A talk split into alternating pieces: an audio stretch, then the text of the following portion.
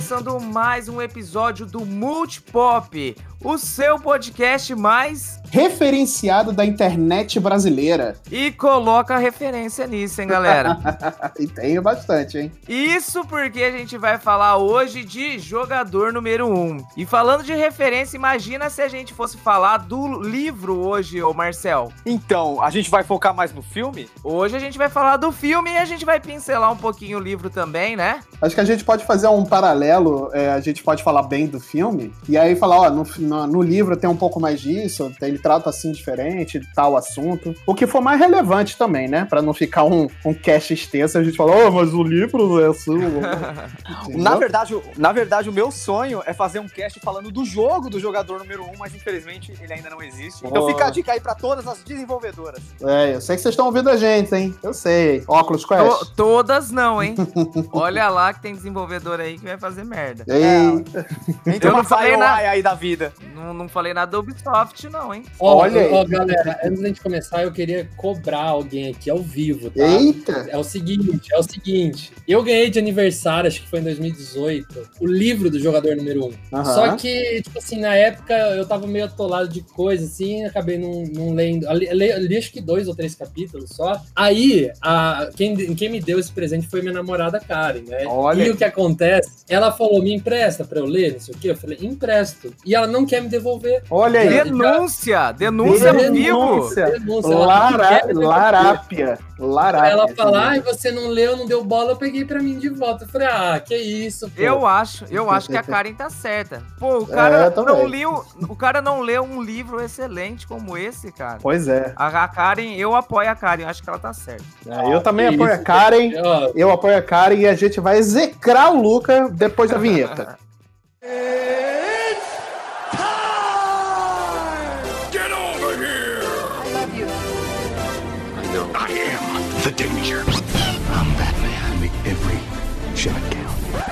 Just roll. Action.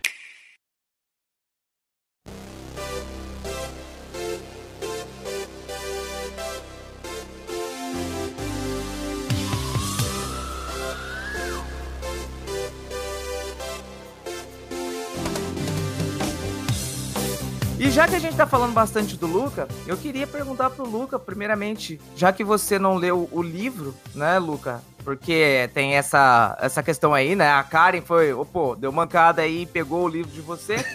Eu queria, eu queria que você falasse um pouquinho pra, pra gente, né? Se você já tinha ouvido falar do jogador número um, até mesmo em relação do livro, foi você que pediu o livro pra, pra Karen, você já tava com vontade de ler? Como que foi assim, a tua experiência de esperar o filme? Porque a gente que, nós que lemos o livro, né? Pelo menos eu tava muito ansioso ansioso pelo lançamento do filme. Não, então, eu não conhecia a existência do livro. É, eu fiquei sabendo por, por. Eu acho que foi o Melete da vida que ficava hypando, Spielberg, Spielberg, Spielberg. Falei, caramba, mano, Spielberg fazendo filme assim de novo é pra hypar mesmo. Uhum. Então, quando eu vi o trailer, eu falei, meu Deus do céu. Eu ficava pausando pra ver os personagens que apareciam nos frames. Eu lembro que um dos primeiros personagens que eu vi foi aquela personagem de Overwatch. A Aparecendo, eu falei, caralho, mano, aquela do Overwatch, eu não conhecia, né? Hoje, hoje tipo, até conheço um pouco mais, mas na época eu falei, nossa, que legal, né? Não vejo a hora disso. E eu fui, eu matei a aula com meus amigos lá da, da FATEC na época, né? Uhum. E a gente foi to todos assistir. A hora que a gente saiu, a gente ficava, meu Deus, olha isso, não sei o que. E uma das coisas que mais me chamou a atenção, e eu fiz isso logo que eu saí do filme, foi procurar a trilha sonora no Spotify. É fantástico. É recheada né? de filme dos anos 80. E caramba, mano, que trilha aquela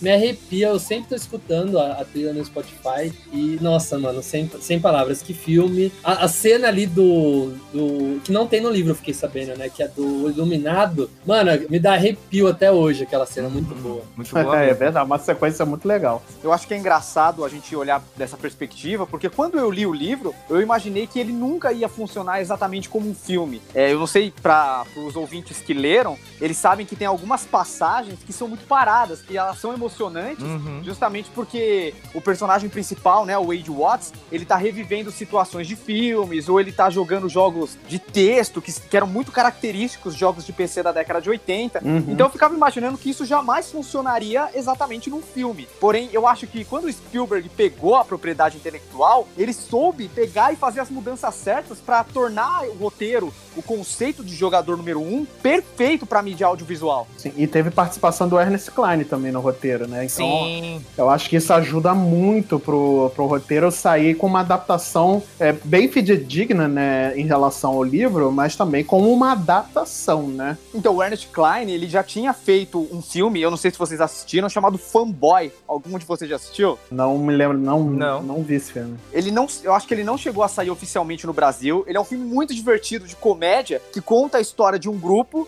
de amigos que um deles tem câncer em fase terminal e o grande sonho da vida dele é assistir um filme inédito Star Wars no cinema. E naquele momento vai estrear o episódio 1, a Ameaça Fantasma. Então eles atravessam os Estados Unidos, é tipo um road movie nerd Uhum. que os amigos eles têm o propósito de levar o camarada deles que tá nas últimas pra assistir no Rancho Skywalker o episódio 1 antes do público. Então é assim, é um filme muito divertido, tem lá a sua pitada de drama, é lotado de referência do mundo nerd, principalmente quando os fãs de Star Wars encontram os fãs de Star Trek. Ah, meu, é um filme que Isso eu deve ser legal. é, mano, eu rachei o bico, é um filme que eu super recomendo. E ele dá o tom pras obras que o Ernest Klein fez depois, como o livro Jogador Número 1 e depois o livro Armada, que ele tem mais ou menos o mesmo conceito, mas ele já é meio questionável aí, ele não tem a mesma aceitação do público. Entendi. Eu não sei vocês, mas antes de saber da existência do, do livro, né? Eu já curtia muito Sword Art Online. Eu assisti pra caramba, é um bom anime. Sim, eu não cheguei. Aliás, uma excelente referência pra jogador número 1, um, inclusive. Exatamente. Eu não cheguei a assistir as, as últimas temporadas que saíram, Uhum. mas eu lembro que quando eu assisti a primeira temporada, assim, foi de uma vez, né? Há bastante tempo atrás.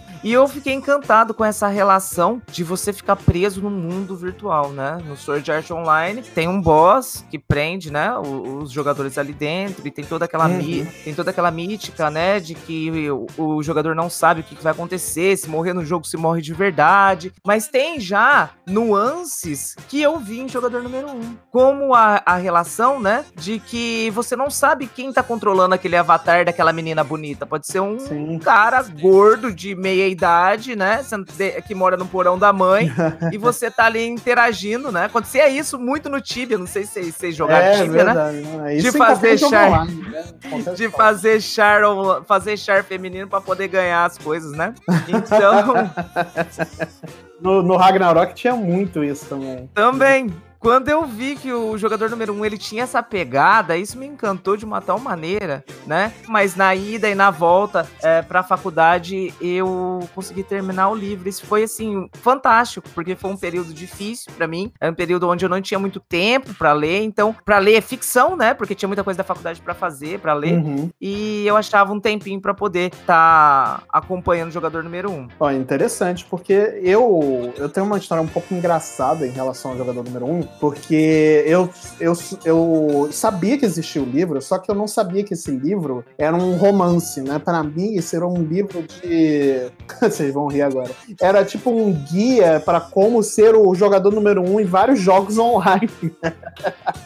porque eu não tinha lido a sinopse, eu não sabia, eu só tinha visto a capa, a capa antiga antes do filme, né? E eu pensava, cara, deve ser um guia, sei lá, tá na parte de jogos, não tá na parte de romance nem nada, né? E aí eu achava que era isso, tipo um guia pra você se tornar o jogador número um do- do- dos jogos online. Mas parece mesmo, né? A capa, ela, lembra bastante um guia, né? Eu também achava isso. É, pois é, né? É engraçado que eu nunca nem tinha parado pra pensar exatamente o que, que aquela capa significava. Eu fui ler o jogador número 1 um, por indicação de um amigo meu chamado Isla, a melhor Ana do Overwatch do Brasil. E ele, ele, ele- mano, ele me encheu o saco por meses pra, pra ler esse livro e tal. E eu tava numa época que tava também fazendo TCC, final de faculdade e tal. Uhum. Eu tava bem abarrotado. E eu, como Luquita, também sou formado em história. Então a gente tem uma, uma quantidade surreal de livro pra ler. É muita coisa. Nossa, É é. muita coisa. Então, quando ele falava de jogador número um, eu me interessava pelo tema, ainda mais porque a sinopse era os nerds salvando o mundo. Eu falei, mano, eu preciso ler esse livro, cara. E aí, Nossa, aí já tava, eu já fico imaginando se fosse o,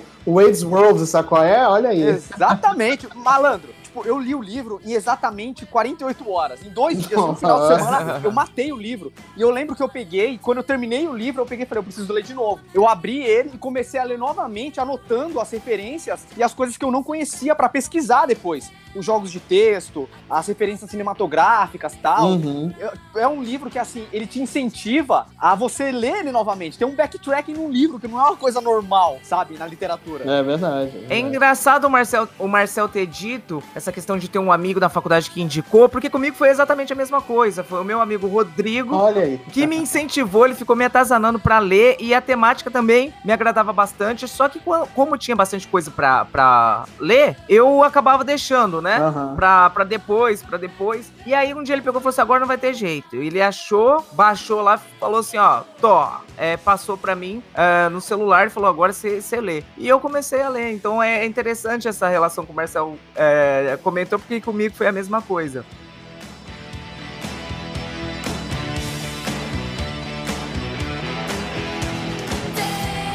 Eu acho que seria interessante a gente pontuar o início do filme e do livro também, porque já de cara é algo que nos prende. Marcel, fala pra gente um pouquinho sobre o início dessa jornada aí do jogador número 1. Um. Eu acho que a maneira mais fácil da gente dar uma sinopse do mundo de jogador número 1 um é a gente dizer que ele é uma mistura de Sword Art Online, como o Luquita falou, Uhum. mas também tem grandes pitadas de Tron e, por incrível que pareça, a fantástica fábrica de chocolate. Nossa, Sim. verdade. verdade. Parando pra pensar agora, realmente. Porque é muito essa pegada. O que acontece? É, o livro e o filme se passam em um futuro não muito distante, Uhum. onde o planeta inteiro está passando por um processo de rescisão econômica absurdo, e a maior corporação que existe é uma empresa de jogos chamada Oasis, em que praticamente todo mundo joga, e nesse universo de jogo, que todo mundo acessa por um, por um hub de realidade virtual, você tem praticamente vários universos com toda a cultura pop convivendo lá dentro. Então os jogadores eles podem criar um avatar com a personalidade, com a aparência, é, com equipamentos de qualquer personagem da cultura pop. E no livro, é uma coisa que tem, infelizmente não abordaram no filme,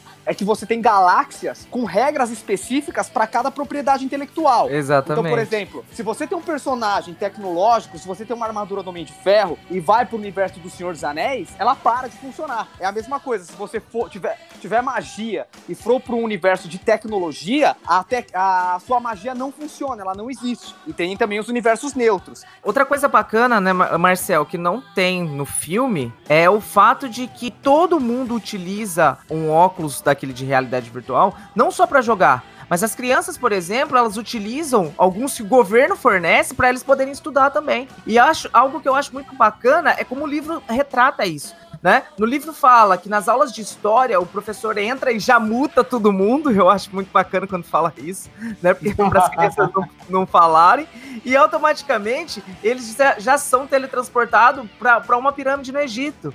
Essa imagem, ela é repassada muito pincelada, assim, muito rápido no começo do filme, né? Quando o, o Holiday faz aquele pronunciamento, quando ele, ele morre, né? Mas é muito rápido, assim, realmente não explora. E eu acho interessante, olha aí, é um ponto que eu não sabia. Então, o universo no livro, ele é muito melhor construído, né? E o conceito, pontapé inicial, é que a gente tem um personagem, né, um underdog, um garoto pobre chamado Wade Watts, em que ele é um caça-ovo, né? Ele é um, como que eles chamam no livro? Você lembra, Luquita? É, Acho que é caça-ovos mesmo, não é? é, é Egg Hunter, uma coisa assim. é- acho que é isso mesmo. É, e qual que é o lance desse, desse negócio de ovos aí? O James Holiday, que é o grande criador do Oasis, ele é o Steve Jobs desse universo aí. Acho que ele tá mais pra o Wozniak, talvez. É, ele tá, é, na verdade, é uma mistura de personas ali, né? É. Que constroem esse personagem. Ele é Steve Jobs, é o Wozniak, é o Bill Gates. Ele é um pouco dessas figuras reais excêntricas, com uma bela pitada de Willy Wonka também. Sim. E o que que acontece? Quando ele morre, ele meio que deixa um easter egg, fazendo referência àquele clássico jogo de Atari, Adventure. Isso. Foi o primeiro que tem um easter egg dentro do jogo. Isso. Então ele esconde o easter egg em algum lugar dentro do jogo e coloca três portões com três chaves que abrem cada um desses portões. E ele deixa bem claro que ele tem uma pista ali para os jogadores seguirem. E aquele que conseguir desvendar todos os mistérios e abrir os três portões e achar o easter egg vai se tornar o proprietário da empresa e o dono do Oasis. E o Wade, Além é da um- fortuna dele, né? Sim, que tá estimado em não sei quantos trilhões de dólares. É. E o Wade, em- é, dentro do universo do, do jogador número um, o primeiro, primeiro jogador que conseguiu achar uma pista foi cinco anos antes da história começar. E desde então ninguém achou mais nada. Ninguém achou texto, ninguém achou nada. E o Wade, por um acaso, ele consegue desvendar o primeiro mistério e ele consegue abrir o primeiro portão. Isso acaba desencadeando uma corrida frenética para todo mundo querer descobrir aonde tá o easter egg e, virar dono do, do universo de Oasis. Porém, existe uma empresa chamada IOI, que é como se fosse uma empresa de tecnologia maligna, que eles querem ter controle do Oasis para monetizar em cima do jogo. Uhum. Porque o acesso ao Oasis é gratuito. A única coisa que é cobrado são os teletransportes, equipamentos e, a- e o, o combustível para as naves as microtransações, né? As Isso. microtransações. Mas no, tipo, a parte educacional, a parte de acesso ao Oasis, ela é gratuita. Sim. Então a IOI, ela quer monetizar em cima disso. Então eles começam a organizar uma série de ataques, tanto dentro quanto fora do Oasis, para conseguir roubar as pistas e ter acesso ao easter egg antes do Wade e também de outros caçadores de ovos que acabaram surgindo e auxiliam na, na jornada dele. E Marcel, eu acho que é interessante a gente pontuar, né, o porquê o Wade, ele era tão assim importante na trama, né? Como que um garoto pobre ia competir com essa galera aí, né? É, é importante a gente destacar que ele, ele caçava produtos eletrônicos, né? Notebook, é, videogames antigos, então ele caçava lixo eletrônico. E com isso ele consumia muito das coisas antigas que o povo jogava fora. Então é interessante a gente pontuar isso, por que ele sabia tanto da relação da, da cultura pop dos anos 80, já que os easter eggs, né, que foram escondidos, eram todos baseados em cultura pop dos anos 80. Cê- é, No livro, deixa eu fazer uma pergunta que eu não sei se é pertinente ou não. Mas no livro, por exemplo, ele dava essa riqueza de detalhes, como a gente viu no filme, dos, dos equipamentos que o, o Percival usava, tipo o carro do DeLorean, com. Dá até mais. É, que ele tem até o, o amostrador do kit na frente, né? Da, da super máquina e tudo Isso é mais. citado, mas tem uma coisa que eles não colocaram, que o carro do DeLorean do Wade, no livro, tem também o símbolo dos caça-fantasmas do lado. Isso. Nossa. Ele usa também a, o, o cinto do, do Han Solo, né? Com, com o holster, né? Pra colocar o, o- a pistola, né? Verdade. Ele, e e nesse, nesse cinto também o símbolo é dos Thundercats, né? Eu não sei se vocês conseguiram notar Sim, esse detalhe no, no filme. É, é muito maneiro pegar esses detalhezinhos assim de, de, de- de referência, né? E, e a própria Eight também, né? Que a gente, no, no filme, a gente. Eu tô me baseando totalmente no filme, tá, gente? Eu não, Uhum. como não li o livro, então minha referência é totalmente o filme. Mas no começo do filme, a gente acha que a Eight é, é um homem, né? Que na verdade é uma mulher o, todo o design dela do filme, eu não sei se é assim no livro, ele é parecido com personagens de jogos de, de Battle Royale, tipo Uhum. Apex Legends, né? É, parece mesmo. O design dela me lembrou muito o Pantro dos Thundercats quando eu vi. Uma mistura, né, do Pantro com o Apex Legends. Eu achei bem legal isso. Já no livro, é, pelo menos, é, é lógico que no livro a gente tem uma percepção diferente, cada um às vezes consegue imaginar o personagem, né, de, de jeitos, de formas diferentes. Eu imaginava ela como um personagem de Warcraft. Hum, tipo, com armadura medieval, essas coisas. né? Isso, Não tão tecnológico como foi no filme, né? sim. Ge- Gente, eu não sei vocês, mas quando eu assisti o filme, é, o meu cinema vibrou ali na parte da a corrida ali, que aparece tudo ali naquela corrida, né? Nossa, Eu é a acho, que, primeira eu acho que né? esse filme tá na mão da, da Warner. No, no caso, acho que se- foi melhor do que tá na mão da Disney, porque a Disney seria limitar bastante só naquelas franquias. Por exemplo, Indiana Jones, Star Wars e Marvel, basicamente. E a Warner, mano, ela é dona de tipo King Kong, sabe? A cena do King Kong aparecendo. Foi muito bacana, né? Godzilla, mano. Ah, fora, fora a facilidade da Warner de negociar é, é, essas franquias, né? Aparecer essas franquias no seu filme, né? Sim. É coisa que a Disney, eu não sei se ela teria essa flexibilidade de negociação. Não ia. sei. Ah, a Disney é bem fechadona, né? Você vê o, É. o Ralph quebra a internet, aquele filme lá, não tem uma referência a uma coisa fora Disney ali naquele filme. Pois é. Eu acho que o que ajudou muito a Warner a produzir o jogador número um é ela ser proprietária da Warner Games. Também, então, né? várias propriedades intelectuais de jogos acabaram sendo inseridas ali com muito pouca dificuldade. Sim, verdade, verdade. É, vi os casos do, do Overwatch, Street Fighter, né? É, o, o, Warcraft também. Ali, várias, várias, assim. É coisa que a gente parar pra contar aqui fica três horas contando, só de referência. Legal que, além de tudo, tem a relação dos filmes, né? O Chuck aparece, Nossa, tem o, ilu verdade. o Iluminado, como o Luca falou. O Jason. Aparece o Gigante de Aço, cara. Que coisa mais Cara, clássica do que foi isso. muito foda isso. É Gigante de muito Ferro, foda. Gigante de Ferro. É, Gigante de Ferro. Mano, a hora do Chuck também, meu Deus, velho. Que da hora que foi aquilo. E não só isso, mas também referências do próprio R- mundo RPG que não fazem referências a uma coisa específica dentro do RPG, né? Tipo, o orb do não sei o quê, é, é, o, o cubo do, do Zemeckis, que na verdade é do diretor Zemeckis, né? Nem o, Nossa, isso foi genial, mano. nem o cubo de o cubo mágico em si, né? Mas assim, é, é muita referência que você vai notando e vai contando que cada vez que você assiste o filme ou lê o livro, né, no caso, você nota uma coisa ou outra diferente, cara. Eu acho isso bem bacana. Mano, é, quando eu assisti o filme, a primeira piada que veio na minha cabeça é que o Capitão América ia infartar assistindo esse filme. Ele não ia aguentar a sobrecarga de referência. referências, referências em todos os lugares, eu não conheço. explodir, mano. Ele, ele ia começar a inchar referência aí, velho, bro. Ia explodir. O Capitão América não ia aguentar. E assim, mano, é muito legal a hora que tipo, aparece Batman, né? Ali no, bem no começo ali, já aparece o Batman. E, nossa, tipo, é o filme. Eu adoro ver easter egg, adoro sair de um filme. Tipo, eu não sou do tipo que percebe na hora. Não ser os filmes da Marvel, que geralmente a gente já tem teorias e coisas antes, assim, então a gente já Uhum. espera algumas coisas. Por exemplo, WandaVision, se fosse um, um, um filme, a gente já ia saber, tipo, ah, o elenco cita uma tal de, é, de, de Agnes, que pode ser a Agatha. E, tipo, a gente já tinha isso antes da revelação da Agatha Harkness, não sei o quê. Então, quando acontece, a gente já espera, geralmente em filmes da Marvel. Mas tem certas coisas que a gente vai ver depois que saiu em Blu-ray, que tem um detalhe que aparece atrás, que não sei o quê. E eu adoro pesquisar isso na internet. Tipo, quando saiu o Ultimato. Até o pôster, até o pôster do filme tem referência, né? Tem, né? Não, e quando, e quando saiu Vingadores Ultimato, eu falava assim, mano, a hora que saiu esse filme em Blu-ray, eu quero pausar a cena do Avante, Avante Vingadores só pra ver quem aparece. E foi aí que surgiu, né?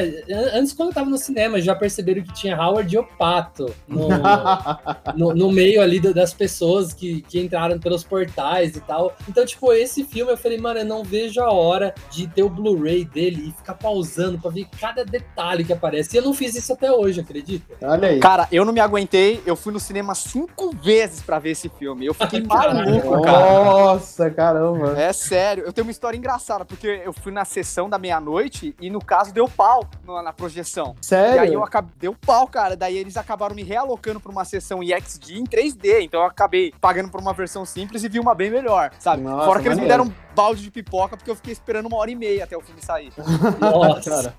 Meu, eu me dei muito bem, tipo, foi uma experiência incrível, eu fiquei maluco, ainda mais porque é, eu sou um leitor que eu gosto de ver as minhas adaptações, sabe? Eu não, Uhum. eu não fico incomodado quando eles mudam uma coisa ou outra. E eu não sei o Luquita, mas na minha opinião, eu acho que o filme, que as adaptações que o filme fez, engrandeceram a obra. Uhum. E isso é uma coisa muito difícil de acontecer. Eu acho que talvez a principal que eu gostaria de trazer pra vocês é como o Wade não é o cara que resolve todos os problemas no filme. Essa, essa característica é dividida entre os cinco protagonistas. No livro, não. No livro, ele faz tudo. É ele o cara que invade a OEI, é ele o cara que invoca o robô gigante, é ele que faz praticamente tudo. No filme, eles acabaram dividindo essa tarefa pra todo mundo. Que era uma crítica que a gente tinha em relação ao Wade do livro, que ele era um Gary Sue. Ele era um cara que sabia coisas demais da cultura pop, sendo que ele não teria tempo hábil pra ter assistido todas as séries que ele fala que assistiu, ou lido todos os livros que ele fala que leu. Então eu acho que o filme, ele fez um trabalho muito competente, ainda mais porque todos os desafios, praticamente, ficaram diferentes no filme. E na minha opinião, ficaram melhores, eles funcionam melhor em audiovisual. Então, um dos meus medos na adaptação era justamente o que você disse é, no início desse cast, ô Marcel, da relação de como poderia ficar parado, quebrar o ritmo. Porque no livro, justamente tem essas paradas mais misteriosas, né? Quando eles estão fazendo aquelas espécies, vão chamar, eu vou chamar de quest, né? Uhum. pra, pra caça do- do- dos ovos aí, né? Mas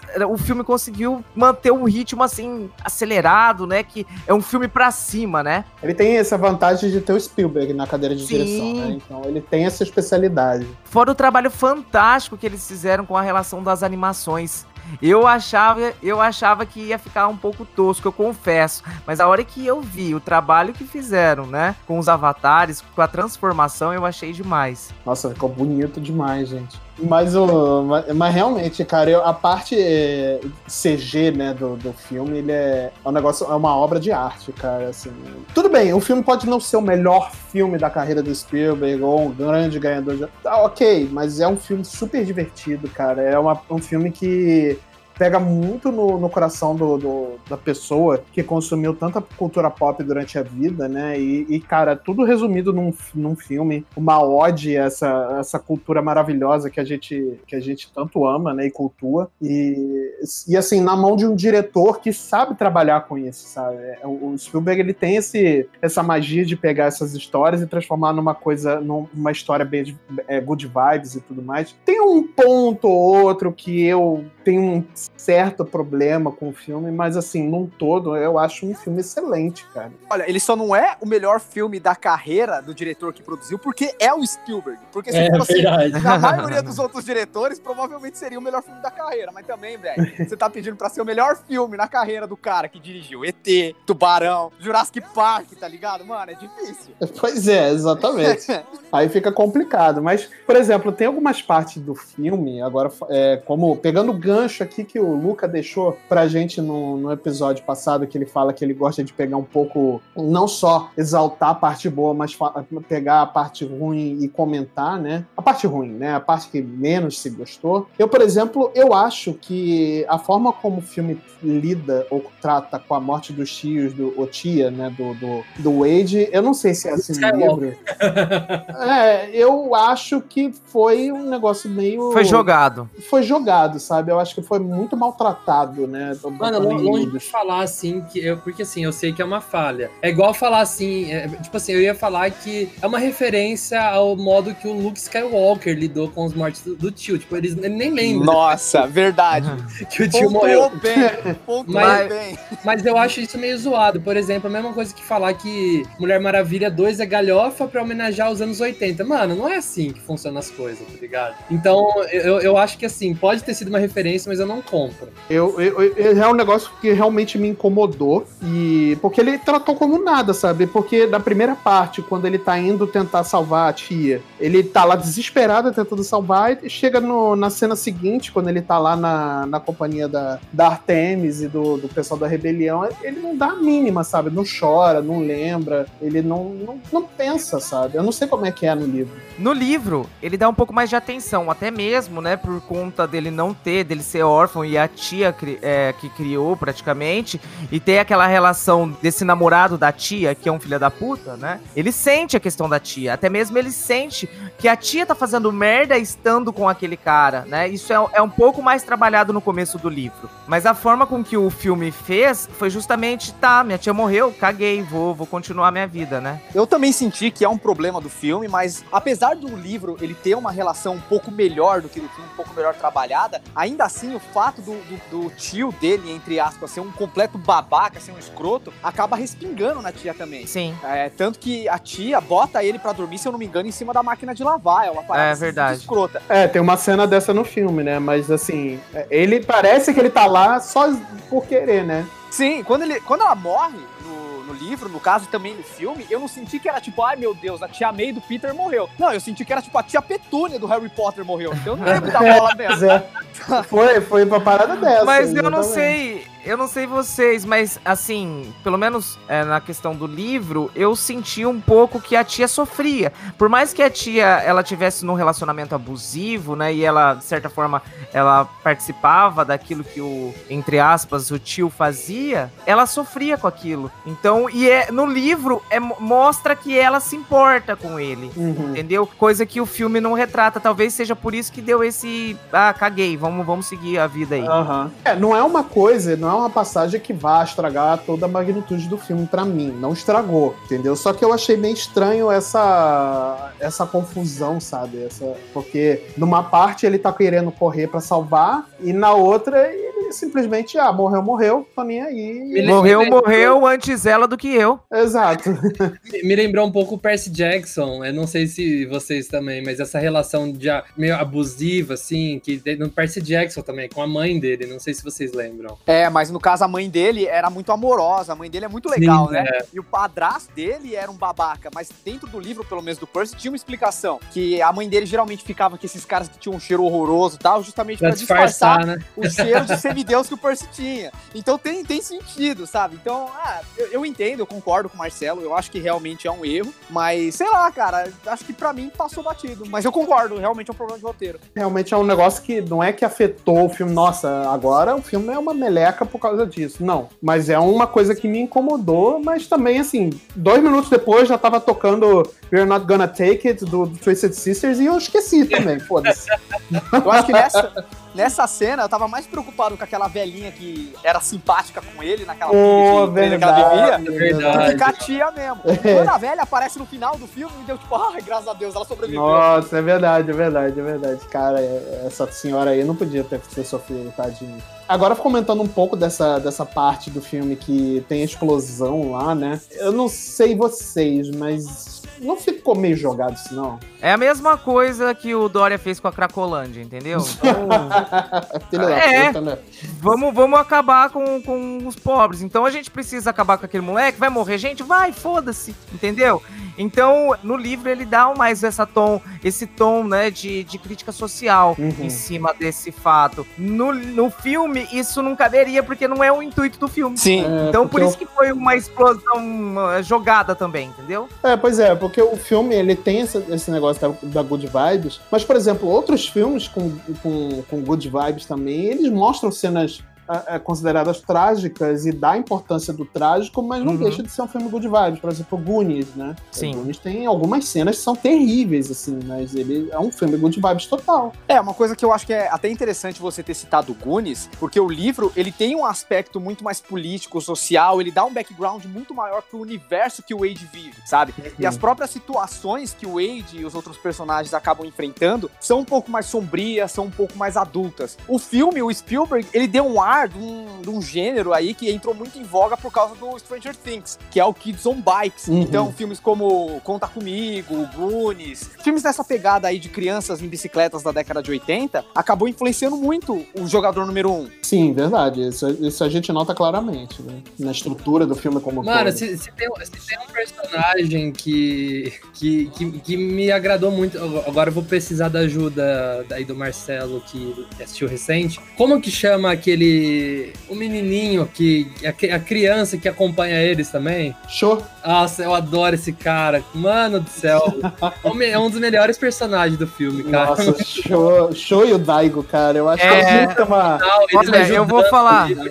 Eu vou falar uma coisa pra vocês. Se, vo se vocês gostaram desses personagens, o Marcel acho que vai concordar comigo. Vocês, vocês vão se encantar com eles no filme. No, No livro. filme? No livro, né? Isso, no livro. Eles são Ah, eles têm muito. mais. Eles têm mais. Eles têm são mais muito destaque? bem trabalhados, sim. É Nossa, fantástico. cara, eu quero. Nossa, agora eu tô correndo pra comprar esse livro agora. Caraca. Faça isso, mas eu queria pontuar uma característica. No livro, a etnia do Sho é diferente do filme. Ah, é? Sim, no livro, o Daito e o Shoto, que ele tem esse nome de Shoto no livro, Hum. eles são japoneses. No Isso. filme, não. Eles transformaram o Sho num menino chinês. Então ele traz características da cultura chinesa pro avatar dele. Uhum. Enquanto o Daito, que inclusive o ator, se eu não me engano, ele é um cantor japonês bem famoso até, ele, ele traz várias características japonesas, tanto que o avatar dele é tipo um samurai e tal. Mano, é é muito foda. Aqu- Aquela luta, aquela luta final que usa aquele Megazord, né? Não sei de onde que é. É do o- Gundam. Gundam, é um Gundam, cara. Gundam. Isso, mano.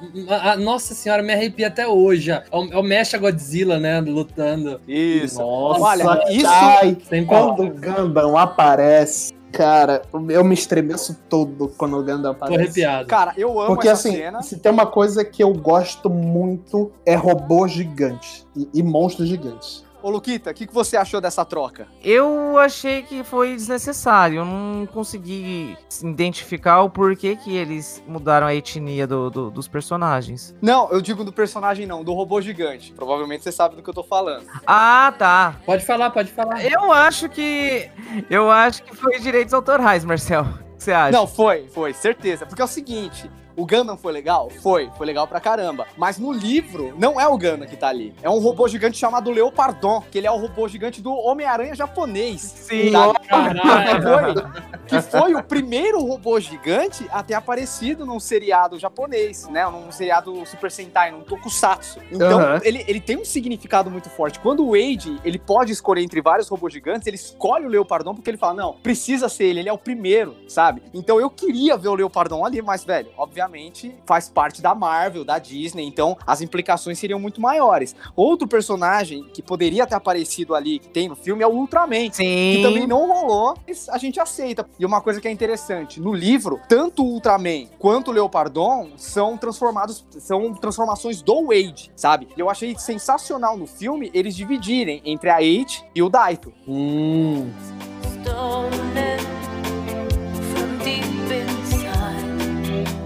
É algo que poderia ter aparecido no filme, já que quem dirigiu, né, quem produziu foi a Warner. É, o Marcel vai concordar comigo, deveria ter mostrado o universo do, do Harry Potter, né? Que no livro o Wade chega até a jogar quadribol. Caramba, mano. No livro ele joga quadribol? Joga. Putz, que irado! Mas foi um desperdício, porque nem Senhor dos Anéis apareceu no filme. Sim. E eu acho que Nossa, é ele verdade. também pertence ao Warner e tornaria perfeito. Mas eu acredito que a Warner acabou optando por personagens e propriedades intelectuais que provavelmente se encaixariam melhor naquela realidade lá, tipo, ficção científica. É, Ah, um mas seria da hora ver um Voldemort da vida aparecendo, tacando poder ali na luta final, seria da hora. Mas se eu não me engano, se eu não me engano, na abertura do filme tem uma galerinha jogando quadribol, não tem? Hum, Não me lembro de ter visto. Não me lembro. Eu lembro do Batman aparecendo escalando ali. É, eu não me lembro de ter visto o pessoal no, no- jogando quadribol, não. Cara,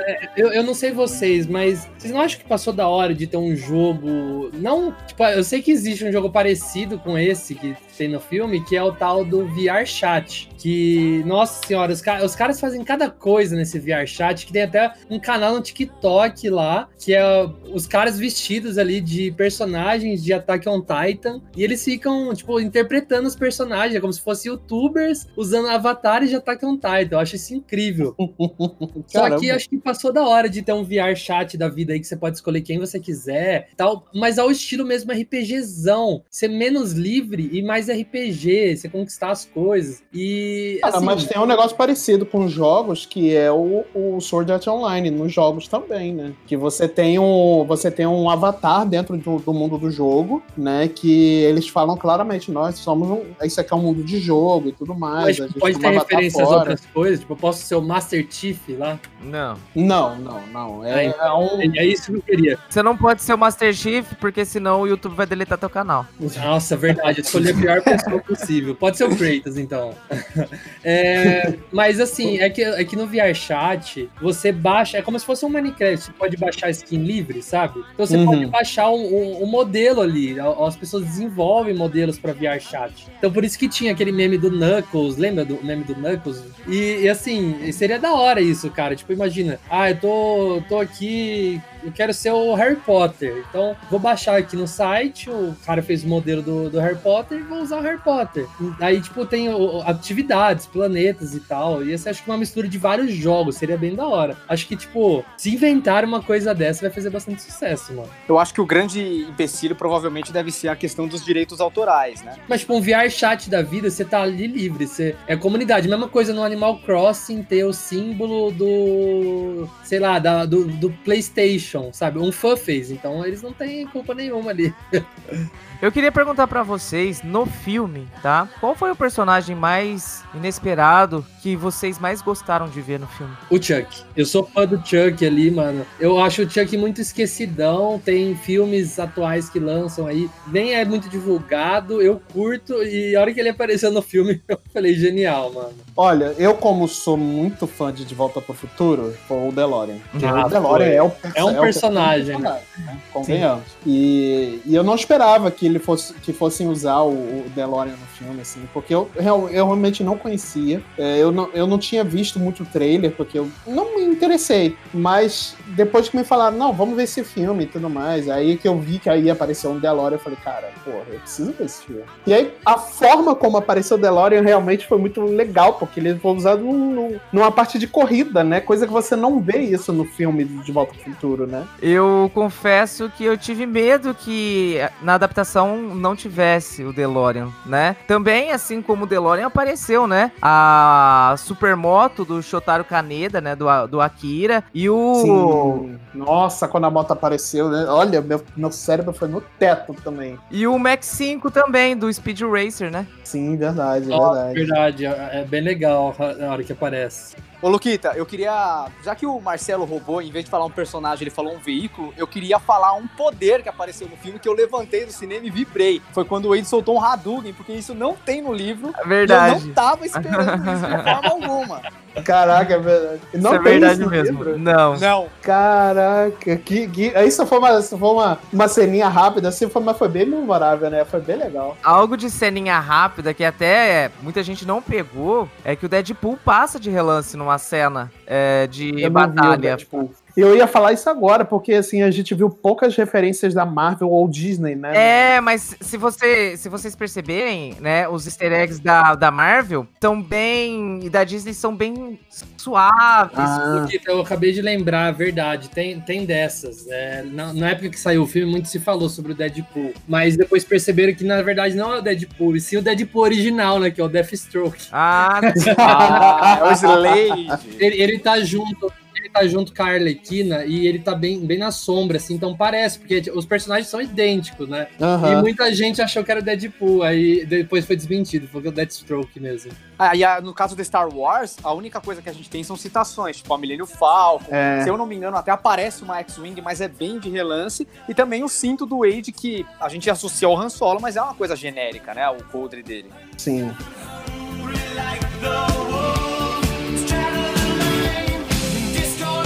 Galera, e, e falando do final do filme pra gente encerrar, é, muito se falou que foi bem sessão da tarde, né? Mas eu gostaria de lembrar todo mundo que esse filme é o- a pura sessão da tarde. É a Mano, pura. não é.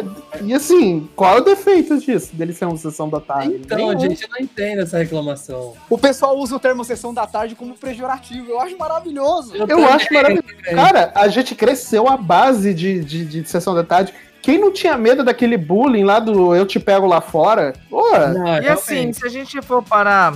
Se a gente for parar pra analisar, como que vai ter, assim, pegar e trabalhar uma franquia dessa, uma, um título desse pra se tornar uma franquia de vários títulos? Pode ser que no futuro até chegue, né, um- o 2, Uhum. mas que é difícil, né? É tanta coisa, é tanta, é tanto easter egg, é tanta franquia, tanto direito autoral, que de repente, às vezes, eles podem até exagerar, que isso também era um medo que eu tinha, e se perder, né? Então, ser sessão da tarde, pra mim, assim como vocês, eu acho que é algo positivo pra esse filme. Olha, eu sei que o, o Marcel pode falar bem sobre isso pra gente encerrar mesmo, de verdade. Eu queria que o Marcel falasse um pouco sobre o jogador número 2. Então, o jogador número 2, ele teoricamente não foi lançado. Até o momento da gravação desse cast, ele ainda não foi lançado no Brasil. E a Lea, que é a, é editora que lançou o jogador número 1, um, não se pronunciou e nem falou se vai lançar ainda, né? Ele saiu lá fora no ano de em novembro de 2020. E assim, ele é um bom livro, mas ele ainda está abaixo do jogador número 1. Um. O Ernest Klein, entre o jogador número 1 um e o jogador número 2, ele escreveu um livro chamado Armada, que também tem mais ou menos a mesma pegada, tá? Os nerds salvando o mundo, só que em vez de ele tá pra Tron, dessa vez ele tá mais pra. Eu esqueci o nome daquele filme da década de 80, onde o cara salva o mundo jogando um jogo de nave de arcade também, sabe? Então, o- a qualidade do Armada é bem abaixo do jogador número 1, e o jogador número 2 também a qualidade é bem abaixo, sabe? Infelizmente. Talvez não tenha o mesmo impacto, talvez não tenha o mesmo desenvolvimento, porém, já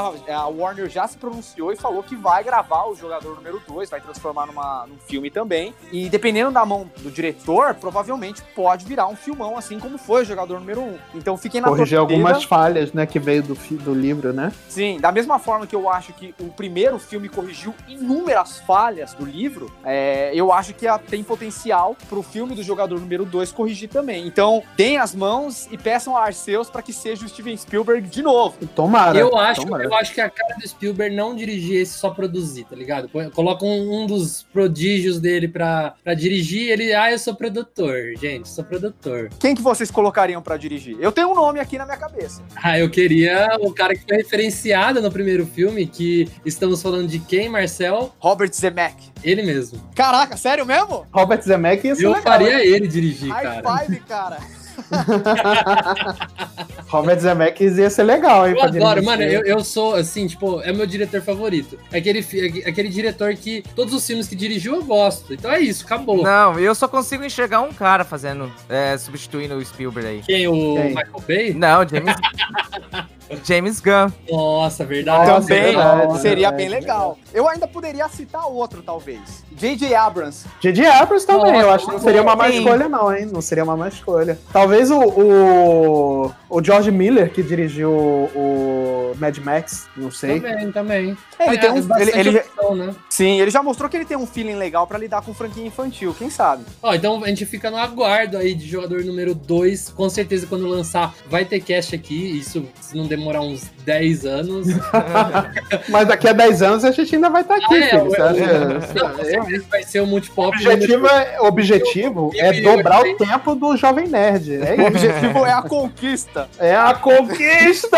Olha a referência, olha a referência. Ó, o- a, a, a coisa vai ser o seguinte: o multipop número 472 vai ser sobre o jogador número 2. Número dois. Tá anotado o selinho multipop aqui do Porque- futuro, ó. Porque assim, só falaram que vai ter, né? Então não tem data, não tem começo de produção, pandemia. Eu queria fazer um apelo aqui. Quando sair jogador número 2, eu queria criar o hype pra gente, nós quatro, assistirmos ele e a gente registrar no nosso Instagram. Combinado. Putz, Combinado. Com certeza. Vou pegar o carro, estou indo pra São Paulo, que eu adoro São Paulo. Tá combinado, tá. Negócio fechado. Iremos assistir o filme. Negócio fechado.